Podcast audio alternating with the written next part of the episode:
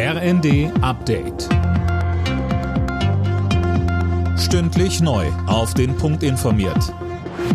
Ich bin Silas Quiring. Guten Tag. Bundeswirtschaftsminister Habeck ruft EU-Länder wie Ungarn dazu auf, so schnell wie möglich auf russisches Gas und Öl zu verzichten. Skepsis sei verständlich, aber der Schritt sei wichtig, um Solidarität mit der Ukraine zu zeigen, sagte der Grünen-Politiker am Rande eines Energieministertreffens in Brüssel.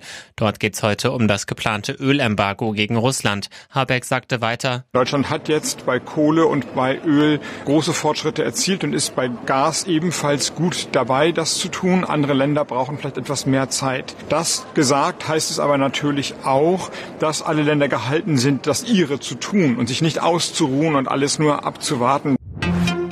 Die für heute geplante Evakuierungsaktion in Mariupol ist ins Stocken geraten. Die Busse haben den vereinbarten Abholpunkt bisher nicht erreicht. Tom Husse mit den Einzelheiten.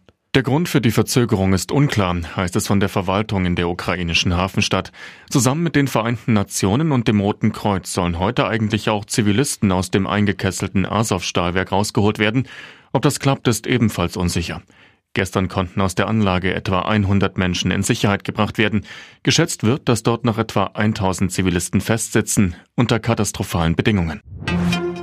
FDP-Politikerin Strack-Zimmermann warnt CDU-Chef Merz wegen seiner Kiew-Reise vor parteipolitischen Spielchen. Seine Rolle als Oppositionsführer sei vermutlich mit eine Motivation, sagte sie der Tageszeitung Welt.